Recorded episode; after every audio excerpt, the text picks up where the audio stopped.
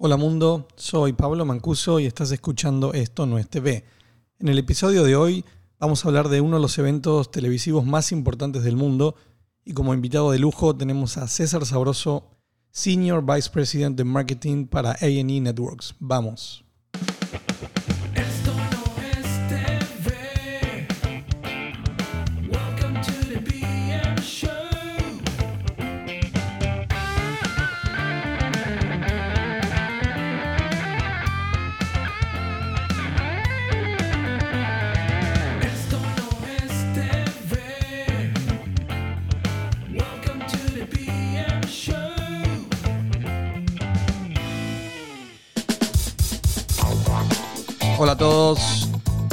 Bienvenidos a un nuevo episodio de Esto no es TV.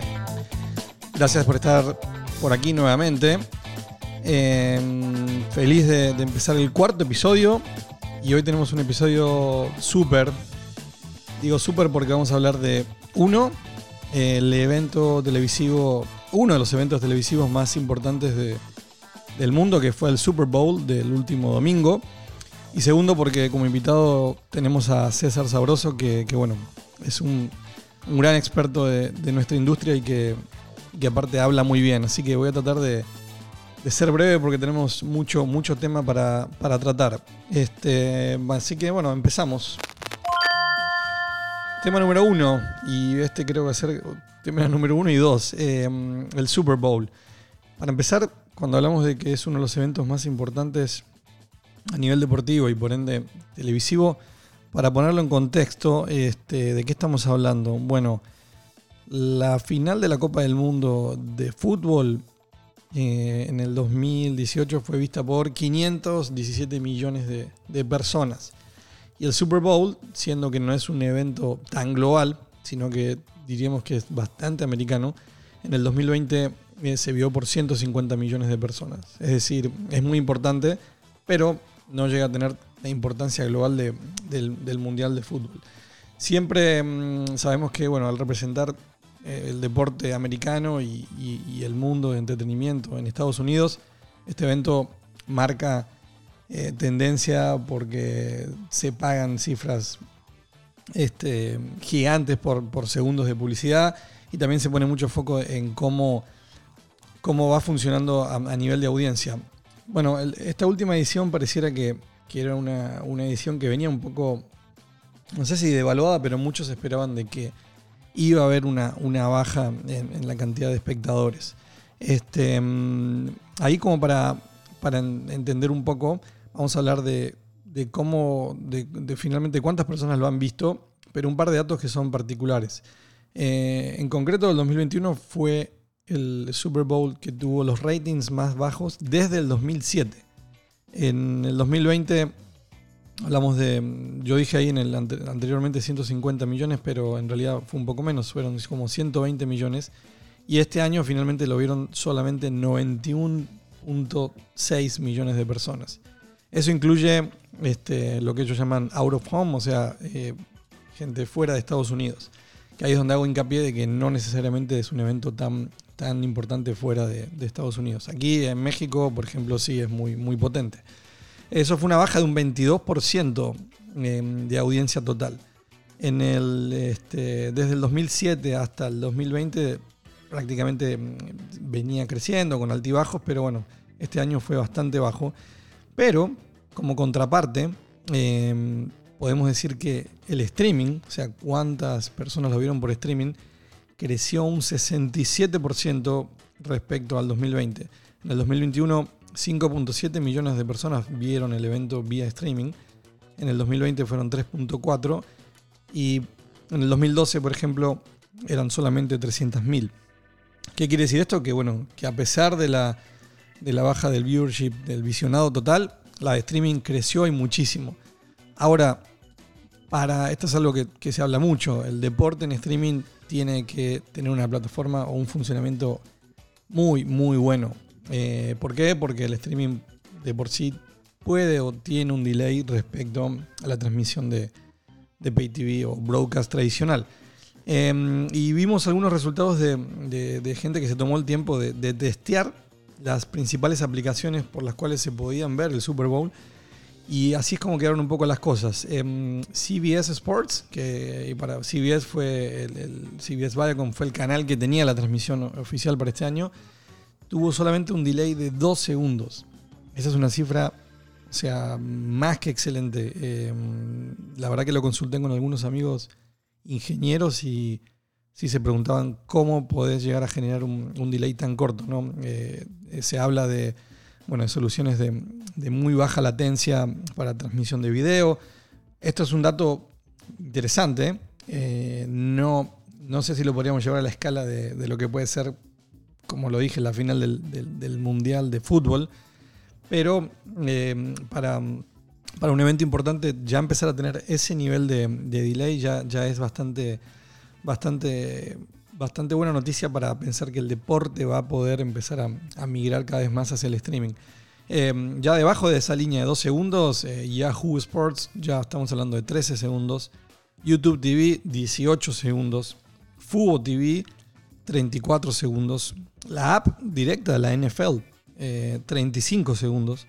Eh, y Hulu, 39 segundos. Ahí ya el delay sí afecta la experiencia ¿no? de- del usuario.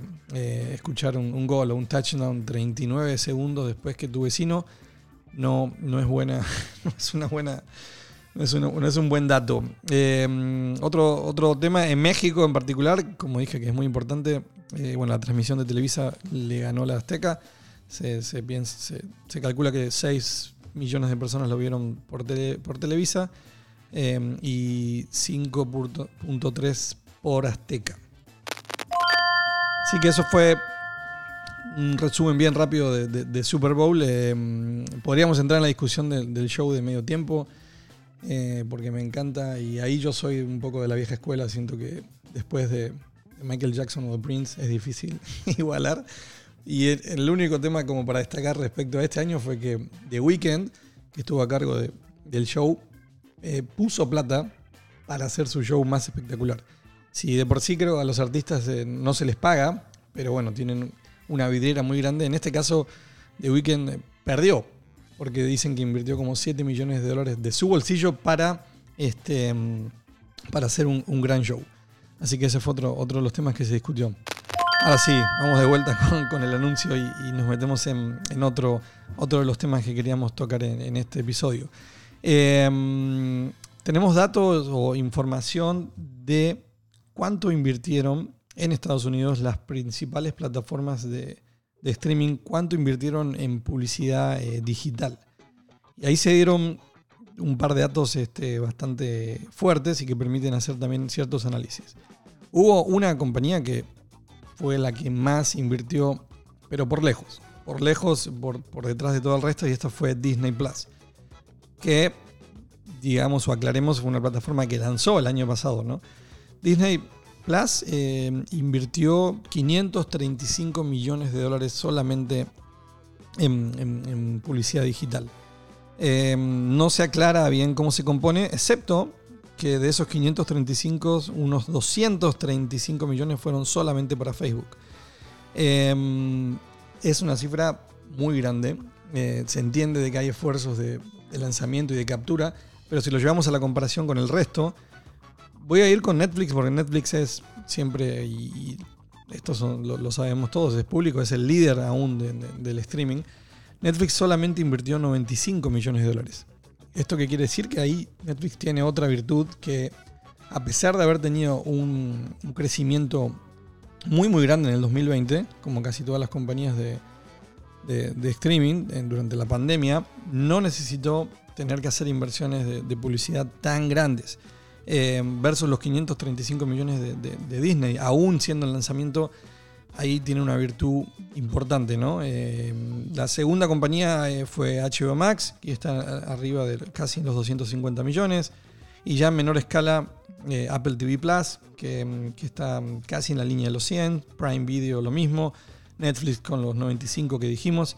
Y Peacock casi en 50 millones. Así que mm, nada, es un dato, un dato interesante. Y muestra que, bueno, que el crecimiento no necesariamente es gratuito.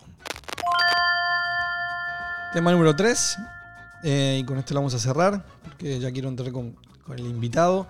Eh, otro, otro dato que, que salió mm, a la luz eh, ahora hace, hace muy poquito en estos días es en base a un informe de Real Good que habla de la cantidad de contenido original exclusivo que tienen las principales plataformas. El contenido mm, original o contenido exclusivo sabemos, esto ya no se discute, que es uno de los elementos más importantes para, para poder tener éxito en esta, esta guerra del streaming que llamamos. Y ahí la- las cifras que, que se reflejaron, por lo menos durante el 2020, es que mm, de la oferta total de, de contenido de, las- de estas plataformas, bueno, Disney Plus es la que mayor cantidad de contenido exclusivo original tiene, un 89%. Ahí de alguna manera pudiese ser porque, bueno, Disney es una casa productora, ¿no? Ya, ya, ya tenía este, a sus marcas generando contenido, siempre fue de ellos. Eh, recién ahora yo creo que están empezando quizás a, abrir producciones a, a terceros. Eh, la segunda es Netflix, que bueno, este ha sido uno de sus, sus banderas, ¿no? Ya cuenta con un 83% de contenido original exclusivo. La diferencia aquí es que Netflix, bueno, ya es una casa productora, pero trabaja con, o compra contenido de, terceros con, cláusulas de que sea exclusivo y se presente como original para ellos. HBO Max, un 72% de la oferta total. Eh, Hulu, el 40%. Y Prime Video, el 38%. Eh, también hay cier- ciertos datos de, bueno, de cuántos episodios exclusivos originales tenían entre del año pasado eh, a este. Eso después también lo, lo pueden ver en, la publicación que hice en LinkedIn, que les dejo el link en la descripción. Pero bueno, otro dato interesante. Eso, eso fue un poco todo y rápido por las tres noticias más importantes. eh, y ahora nos vamos a lo que estábamos esperando.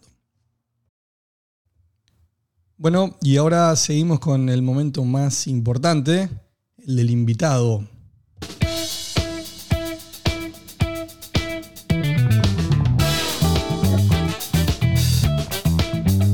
Y hoy tenemos, seguimos con la línea de Super Super Bowl y para mí un super invitado. Este, está con nosotros César Sabroso, Senior Vice President de Marketing y PR Communications. César, ¿estás por ahí?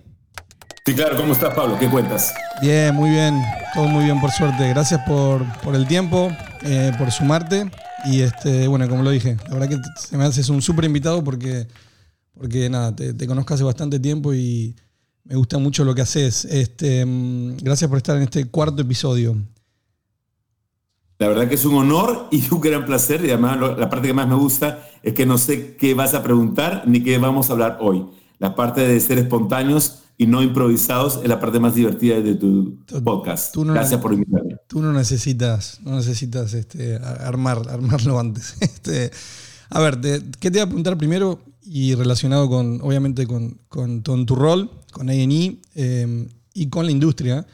Lo primero que quería preguntarte es, eh, vimos hace poco en, eh, que, History Channel cumplió 20 años, eh, que se me hace un hito importante eh, para, la, para la industria de hoy, ¿no? Eh, en- no solo la entretenimiento, la industria, cualquier industria hoy cumplir un ciclo de 20 años es- es grande. Entonces te quería preguntar, uno, que nos cuentes un poco de ese, de, ese cumpleaños, y dos, ¿qué, qué- crees tú que, que se necesita para tener una marca vigente en crecimiento durante 20 años? Ahí sí ya enfocado en, en un canal ¿no? de televisión. Creo que aquí lo más importante es que no estamos hablando de un canal de televisión, estamos hablando de una, de una marca de multiplataforma y multipaís. Estamos hablando de unas marcas más reconocidas y prestigiosas a nivel mundial. Estamos hablando de un ecosistema compuesto hoy por hoy y más que nunca de diferentes pantallas a nivel lineal y no lineal.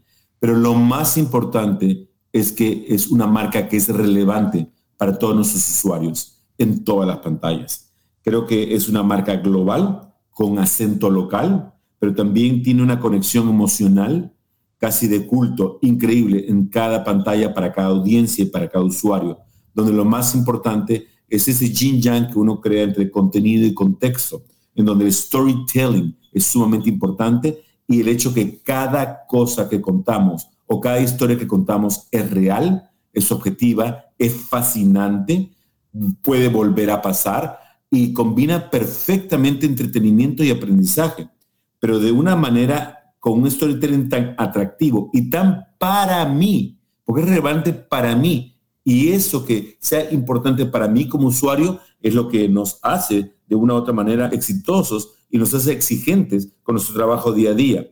Cumplir 20 años no es fácil, se dice fácil, pero no, no es fácil. Es un trabajo lindo con un, con un equipo humano maravilloso encabezado por Eddie Ruiz. Pero, y Miguel Brailovsky, pero aquí una de las cosas más importantes es que pudimos celebrar 20 años con unas circunstancias únicas del COVID. Entonces tuvimos un evento virtual de más de 400 personas, pero tuvimos un apoyo increíble de todos los usuarios que se sumaron con sus saludos en las diferentes pantallas y redes sociales, pero también de celebridades tan importantes como podrían ser un William Shatner o podrían ser un Diego Torres o un Carlos Vives. Y, y, y así en todos los países o un Fernando de Souza en Brasil. Entonces creo que fue muy importante demostrar que la marca es relevante para todos como humanos, como protagonistas de nuestra historia y que entender nuestra historia es lo más fascinante y más divertido cuando se hace bien como con History. Sí, estuve, bueno, estuve en, en- en el evento eh, virtual, sí, estuve y bueno, salió, salió muy bien y es un desafío hacer algo atractivo virtual. Sí, imagínate, Ricardo Darín y nos acompañó también en ese evento y creo que fue no solamente único, fue muy emocional. Sí. Y creo que cuando lo emocional se funde con lo racional, es una experiencia extrasensorial maravillosa. Totalmente. Después te voy a preguntar de, de los eventos, porque bueno, tú, tú eres muy bueno para los eventos eh, en, en vivo, en persona y los virtuales también, pero eso ya va más, por, va más por lo personal. ¿Te imaginas hoy por hoy una marca pensando en, en, bueno, que pueden hacer o iniciar como un canal y luego ser un ecosistema, como mencionas, pero que una marca que puedan hacer hoy para nuestra industria ya con una visión de 20 años o es algo que, que es difícil por el contexto actual, ¿no? De tanta competencia, tanta, tantas marcas. Bueno, yo creo que hay, hay productos y servicios que nacen todos los días y nacen en base a necesidades que no teníamos ayer, que tenemos hoy o que tenemos mañana. En base a esas necesidades le ves una vida diferente, pero claro, con una ruta y un desafío muy diferente. Hay productos como Netflix, Discovery Plus o Disney Plus que están saliendo hoy día, igual que productos que tenemos nosotros del, lado de la plataforma de EA Neo Latinoamérica. Aquí lo importante es entender que mm, lo que tú llamabas canal hace 20 años, hoy por hoy es un ecosistema rodeado de pantallas. Que, eh, primero que lo más importante no eres tú, lo más importante es el usuario.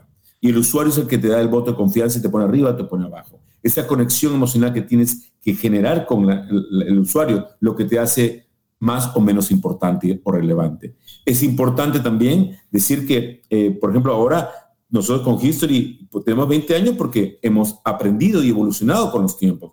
Tenemos televisión lineal, tenemos VOD, tenemos obviamente Play, tenemos todo el OTT, tenemos las redes sociales, tenemos Facebook, tenemos Instagram, tenemos Twitter, tenemos obviamente YouTube y tenemos y que tener todas las plataformas que salgan siempre y cuando sean relevantes en nuestros usuarios y entender que el usuario de una pantalla no es necesariamente 100% el usuario de otra. Hay un overlapping, pero no es un número tan alto como uno quisiera pensar. Hay usuarios diferentes para cada plataforma y tienes que acomodar el contenido, el storytelling y el formato a cada una de esas pantallas para ser relevante, para ser emocionante y para, sobre todo, ser importante para ese usuario. Y para poder emocionar, para poder sorprender y para poder entretener, que es el mantra más importante del mundo del entretenimiento y del espectáculo. Sí, ahí, ahí, ahí tocas bueno, cosas súper interesantes y, y coincido, tal como lo decís, bueno, ya, ya no es la visión de, de un canal, ¿no? No, ya, no, ya no es solo un network y lineal. Y en ese sentido, creo que también lo podemos extrapolar a, a otras industrias y a cualquier marca que hoy por hoy quiera ser relevante y quiera comunicar y llegar a su audiencia que está mucho más repartida. Es, es más difícil. Eh, hoy tu, tu presupuesto, cuando trabajas en el budget de marketing 2021, se complejizó de manera tal de, tener todos estos canales bien controlados, eh, tener esfuerzos eh, quizás que van cambiando de, de- de- de un canal al otro, por lo que mencionabas de redes sociales, YouTube. Em, Me encantaría pensar que nuestros presupuestos en términos de dinero han crecido o van a crecer, pero eso rara vez pasa en esta industria y Sí. rara vez alguien lo entiende o lo sabe. La diferencia sustancial y la ventaja competitiva que hemos tenido nosotros con A&E Networks es que siempre fuimos un grupo pequeño a nivel humano, a nivel de estructura, a nivel de, de edificios. Si bien es cierto que tenemos oficinas a lo largo y ancho de América Latina, tenemos oficinas en Miami, Sao Paulo, México, Bogotá, eh, eh, Buenos Aires, eh, Caracas y, y Ciudad de México, sí no es menos importante saber que no necesitamos tener 3.000 empleados para hacer esto. Creo que todos los empleados de A&E tienen algo en común. Somos 4x4, somos para todo terreno y estamos preparados para un 360 grados. Y ese enfoque holístico nos permite desarrollar talento y nos permite crear y crear más cosas a nivel estratégico y a nivel táctico. Y sobre todo entender que solos no podemos hacer nada. Eso es un trabajo de equipo, pero también es un equipo eh, donde hay que tener alianzas o parcerías con el cable operador, con el anunciante de publicidad, con nuestros usuarios, con nuestros amigos de los medios de prensa. Y esa sinergia y esa alianza estratégica nos permite aprender, entender y comprender la industria, comprender el usuario, sus hábitos, sus conductas, sus tendencias, sus preferencias y saber que la única constante es el cambio. Y creo que el que no lo entendía, lo tuvo que entender a la fuerza con la llegada del, coronavirus o COVID, que nos, nos ha puesto un antes y después. Y creo que ahí también no todo el mundo ha sobrevivido de la misma manera y no todo el mundo eh, ha entendido que es parte de una coyuntura que tenemos que vivir y que tenemos que sobrepasar. Y creo que ahí es donde requerimos más creatividad, más talento y sobre todo estar más humildes y más agradecidos. Entender que el control no lo tenemos nosotros y que aunque hayamos hecho un PowerPoint con el mejor presupuesto y la mejor estrategia, todo puede cambiar en un segundo. Totalmente. Y tenemos que estar listos para el cambio y tener siempre dos lugares para estar. O eres parte del problema o eres parte de la solución. Nosotros somos proactivos, el vaso siempre está lleno y siempre somos parte de la solución. Y para el 2021 hay un mensaje grandísimo. Reinvención. Hay que reinventarse. Hay que transformarse. Y hay que, ser, hay que subir la ola del cambio. Pero sobre todo entender que con las circunstancias nuevas hay cosas que tenemos que cambiar y cosas que tenemos que agregar y que aprendemos todos los días a ser más humanos, más agradecidos, tenemos que ser más creativos y tenemos que ent- entender cómo ser más relevantes para el usuario. Somos una compañía user-centric company. Somos una compañía donde la necesidad, el deseo y demanda del usuario determina todo. Si no es importante para el usuario, no es importante para nadie en la compañía. Exactamente. Eh, igual creo, mira, tomen nota, me, me gusta todo lo que decís, eh, un poco para como visión de la vida, ¿no? Comparto varios, varios, varias- varios de esos, de, de- de- lo, de lo que acabas de mencionar respecto, mm, bueno, a la reinvención, a que no todo está bajo nuestro control. Hay cosas que, que vamos a tener que afrontar y por más de que se planifiquen. Y sí creo que hay muchas compañías que, que todavía están luchando contra eso, ¿no? Eh, probablemente lo que mencionás de, de ser un equipo chico siempre les permite ser más ágiles y ser ágil eh, y creativo en este, en este 2021 es un, es un skill y un- una diferencia importante. Ahora que, ahora que mencionás el tema de, reinvención y también diste algunos datos de, industria, ¿te imaginas en algún momento, mm, este, bueno, eh, A&E Networks directo a consumidor? Eh, independientemente de, las alianzas que... que- Yo creo que uno tiene que estar abierto a todas las posibilidades y uno tiene que pensar en lo, pens- lo pensable y lo impensable. Creo que eh, es como cuando uno se entrena. Uno tiene que entender que esto no es un entrenamiento, es una filosofía de vida. Y hay que entender que hay una estrategia, hay unos objetivos y unos resultados que tenemos que entregar. Y todo eh, entra en juego en base a esos objetivos y en base a esos resultados. Y creo que todo hay que considerarlo y hay que simplemente saber cómo hacerlo, porque la mejor idea es que se lleva a cabo de una manera inteligente y bien implementada. No es hacer por hacer. No por llegar primero llegaste mejor. Hay que saber llegar y, Sí. y hay que saberlo llegar en equipo preparado y ser realmente una solución y ser una mejor versión de ti, de tu equipo y de tu producto cada día. Si no, no estamos haciendo nada. Yo Quedarse quieto no es una opción. Solo te pido que si cuando lo piensen y lo hagan, que no se llame solamente Plus. Ya, ya, ya sabemos que funciona para educar al Lo curioso es que en Plus siempre está un logotipo de A más E o A plus E Network. Sí. Ese siempre ha sido nuestro logotipo. Pero no vamos a hablar de, de quién quitó que a quién. Ya, exacto. Pero bueno, este, ¿sabes qué? Ahí, bueno, de- de- también pensando en esto de, claramente de tener socios y que, que los operadores han sido, son un aliado importante. em, Absolutamente importantísimos. ahí, y acá lo hablamos bastante, de que tú sabes que en algún momento, con, la aparición de, de- bueno, especialmente las OTTs, de nuevas formas de entretenimiento, primero hubo como una, que es, que es, creo que es un efecto natural de resistencia, ¿no? De no, aquí viene el enemigo, viene a quitarnos esto, viene a... Y con el tiempo hemos visto cómo de alguna manera logramos convivir. Eh, ya existen muchas alianzas de, de grandes operadores con grandes plataformas. Entonces pensaba un poco y quería preguntarte por, por un par de casos de ustedes, de, Ok. de contenido que ustedes llevaron que es representativo de plataformas como Narcos, este, y en otro particular Hernán, la serie de, de, de Fidela, de Dopamine, porque a mí me gustó mucho, que estuvo, si no me equivoco, también en- en- como estreno, tanto lo, tu- lo tuvieron ustedes como Amazon. Entonces al final ahí encontramos como una convivencia de esto, mirá, al final nos estamos nutriendo de lo que tú veías como un enemigo sobre el negocio de Pay TV. Entonces, ¿cómo, cómo ha ido Bueno, yo creo que otra, otra vez, Pablo, es, eh, es cuestión de perspectiva. Hay gente que vio el vaso a la mitad vacío. Nosotros decidimos verlo en la mitad lleno. Fue una experiencia personal y profesionalmente hablando maravillosa trabajar Hernán con Amazon y con TV Azteca y con History.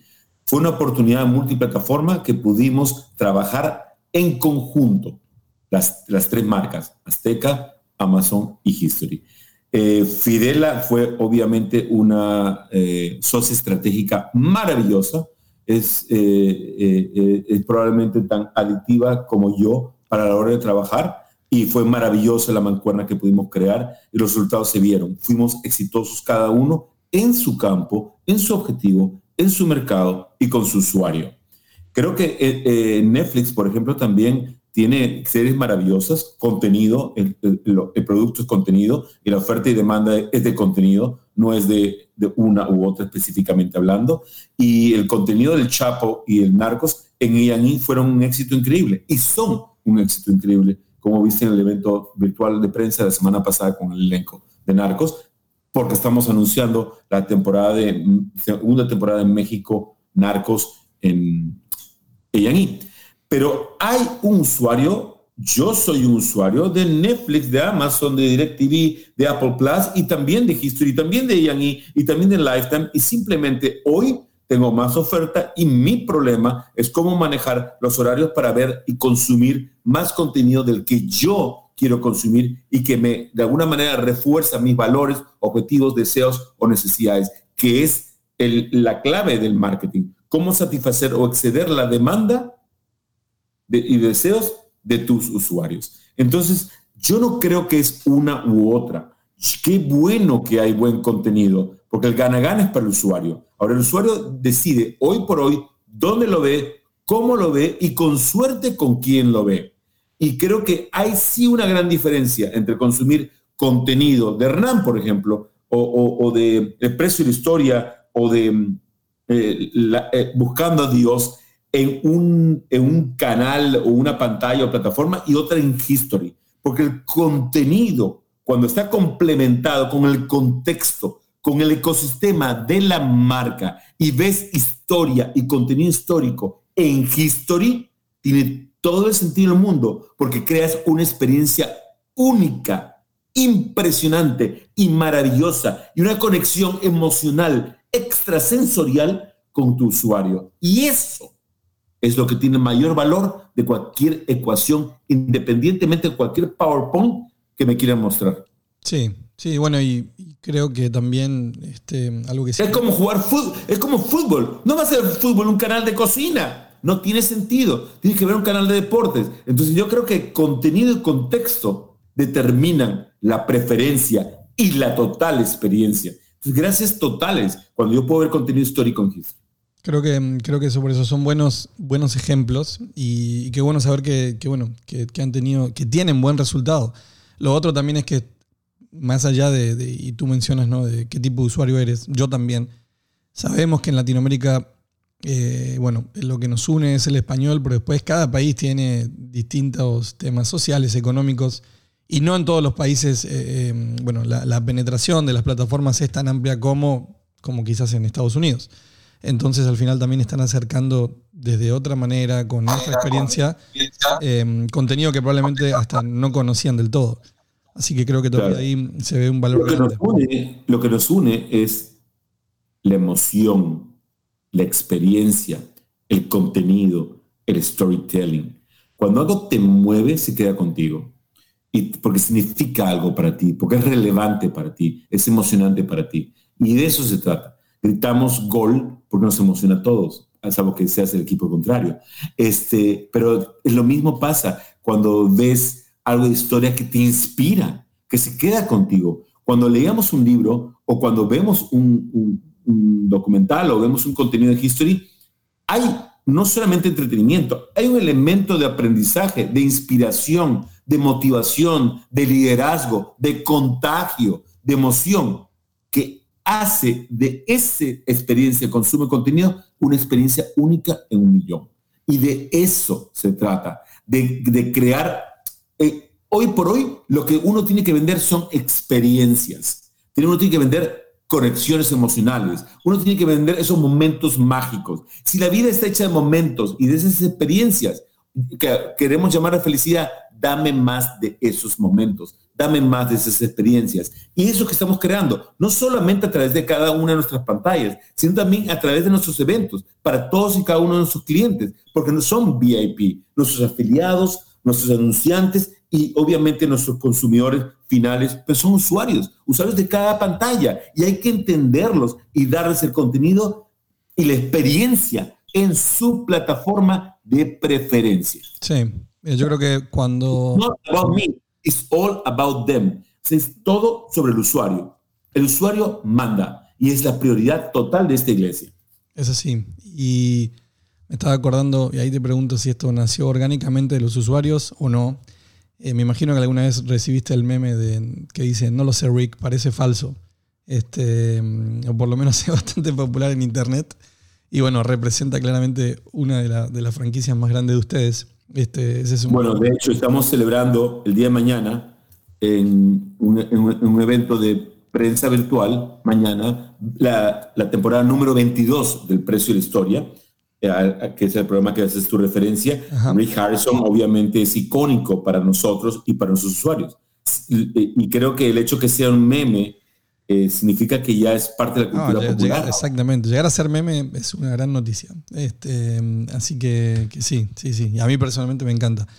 Eh, César, a ver. Y creo que ese, ese es el mejor espaldarazo o golpe en la espalda que uno puede recibir como marca y como equipo, diciendo, lo estamos haciendo bien, porque alguien está notando eso. Sí. Y eh, notando el esfuerzo, es un esfuerzo sobrehumano que va mucho más allá de cualquier presupuesto, porque el presupuesto no es importante, no lo es en números. Y, creo que la creatividad y el talento cuando es un equipo pequeño te hace siempre luchar como un underdog y nunca como el ganador. La soberbia nunca ha sido parte de nosotros porque no sabemos lo que es tener todos los juguetes en el mercado.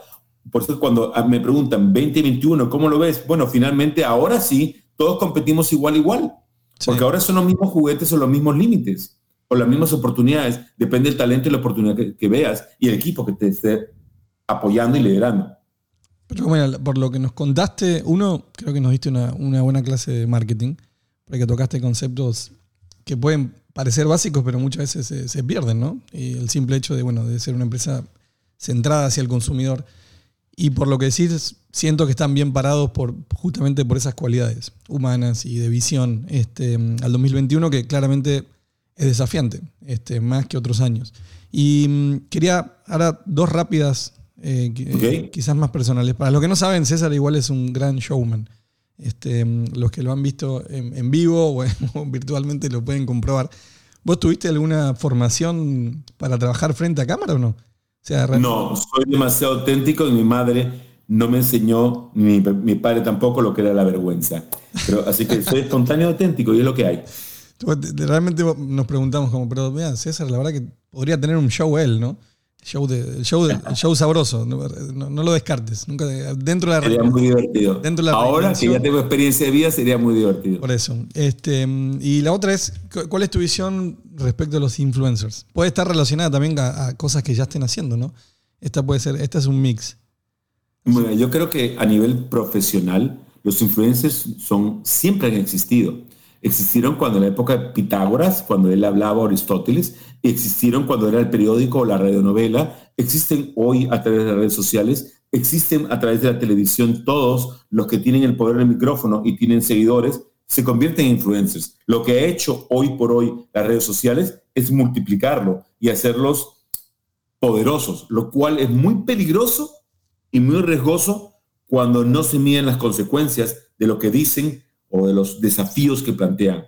Y es muy beneficioso cuando se trata de motivar a alguien a ser una mejor versión de sí mismo. Creo que todos aquellos influenciadores que se dedican a aportar, a sumar, a, a dar soluciones, a dar alternativas y herramientas, a que la gente pueda ser más saludable, que pueda cocinar mejor, que pueda tener eh, una yoga, una meditación, o que sean como, como tú muchas veces dices, cómo aprender más de la industria, o cómo ser mejores profesionales, ser mejores padres, o ser mejores seres humanos, definitivamente aportan. Yo creo que el problema siempre es ver qué suman, qué aportan y cómo hacen del usuario, porque todos somos user-centric, el usuario, cómo hacen del usuario final una mejor versión antes de que conocieran a ese influencer. Tú como yo estamos eh, a nivel rom- romántico o de pareja o de familia, Sí, por ahí eh, venía, tú por como eso- influencer por y yo como venía. otra.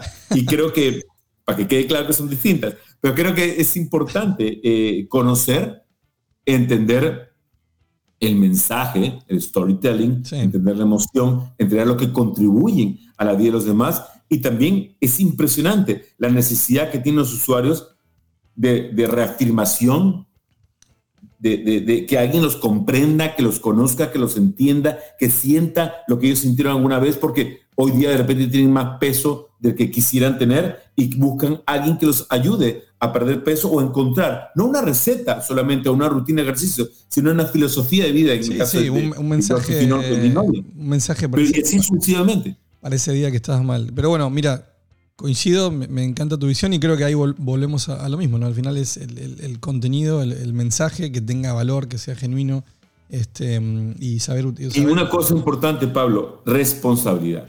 Sí, Creo que eh, eh, tenemos una responsabilidad y creo que eso Hi- History, ella y Lifeline lo han hecho muy bien. History con una idea para cambiar la historia ha hecho por más de seis años buscando proyectos de jóvenes emprendedores innovadores que premiamos con dinero para que sigan aportando y hacer una diferencia en la sociedad, en la historia, en la civilización. El último ganador fue un niño peruano que hizo unas galletas para combatir la desnutrición. Y te acordarás de Gino Tubaro, el argentino, que creó las prótesis que sí, ahora ese, muy ese- ese es todo el el mundo. que justo se me vino a la mente. Sí, sí, sí. Sí, Y creo que ese es el tipo de cosas que podemos influenciar. Influenciar, motivar, elevar eh, eh, eh, el nivel humano que encontramos, el nivel intelectual, el deseo de progresar y de crecer. Creo que eso es lo que todos los seres humanos deberíamos hacer. Cómo ser una mejor versión de nosotros mismos y cómo ayudar a otros a ser una mejor versión de ellos. Y creo que si somos más responsables y, nos damos cuenta del poder que tenemos a- los que son influenciadores, vamos a ser más responsables y vamos a poder crear más bien que mal. Sí, coincido y nada, de, vuelta, gracias. Me- me quedo con muchos conceptos tuyos. Lo voy a promocionar como para industria y vida. Este, este, y nada, agradecerte nuevamente. La verdad que, que- feliz de que participes, de, saber que estás bien. Ya estaremos en contacto, eh, a ver cuándo volveremos a, esos grandes shows en persona. Mientras tanto, seguimos disfrutando de, lo virtual. Gracias, Pablo. Yo creo que lo más importante es siempre también ser auténticos. Y creo que es importante que el yin yang huma- humano o personal y profesional correspondan a la misma persona. Creo que cuando hay congruencia es mucho más fácil avanzar en la vida. Y 100%. lo único que me queda es estar agradecido a todas las personas que como tú y como nosotros en general hemos podido aprender uno del otro y que seguimos en la industria y que seguimos motivados e inspirados a reinventarnos todos los días. Eso es maravilloso. Eso es vivir. Gracias, gracias César. Te mando un abrazo Gracias, grande. Abrazo. Eso fue César Sabroso. Bueno, no necesita más presentación. Los dejo, ya, ya se nos hizo más largo hoy porque teníamos un, mucho contenido y un gran episodio. Espero que, los hayan, que lo hayan disfrutado y nos vemos la, próxima semana. Si quieren algún tema en particular o demás, me contactan. Que estén bien.